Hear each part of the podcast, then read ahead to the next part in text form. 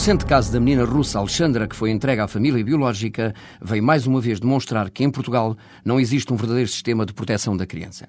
A proteção da criança falha em vários domínios. Não existe vontade política, não tem sido uma prioridade dos assuntos da governação a resolução deste drama que muitas vezes lança a criança ao abandono, negando-lhe reconhecer atempadamente os seus direitos.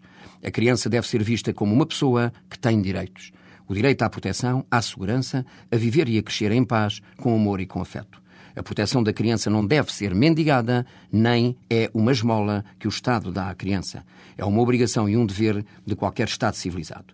A lei de proteção é má e pouco eficaz na resolução a tempo destes problemas, porque permite no terreno situações aberrantes, tais como a institucionalização em lares e não só por muitos anos da criança, a sua permanência em famílias de acolhimento por cinco ou seis anos, o que contraria as boas práticas e os pressupostos da sua existência.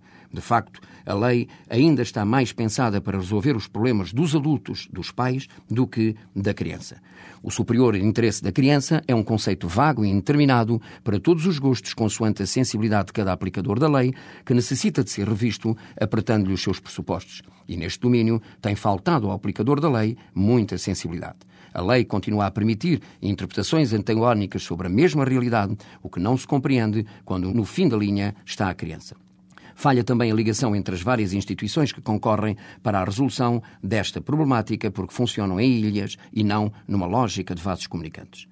Tudo é mau para o crescimento harmonioso da criança. Falha ainda um novo olhar sobre os tribunais de menores, que devem ser especializados na vocação e na dedicação. Não basta a especialização orgânica, é preciso juízes especiais com gosto, sensibilidade e com vocação para lidar com matérias que, sendo simples na sua contextualização jurídica, são de uma enorme complexidade pelos dramas humanos que encerram. Não basta o simples concurso curricular aferido com base no mérito e na antiguidade, é importante uma audição complementar feita pelo Conselho Superior da Magistratura e a criação nos tribunais superiores de uma secção de menores e de família.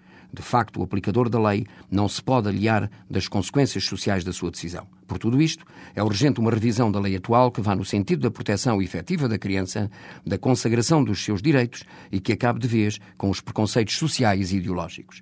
A criança tem de deixar de ser um objeto ou uma coisa no mundo louco e complexo dos adultos.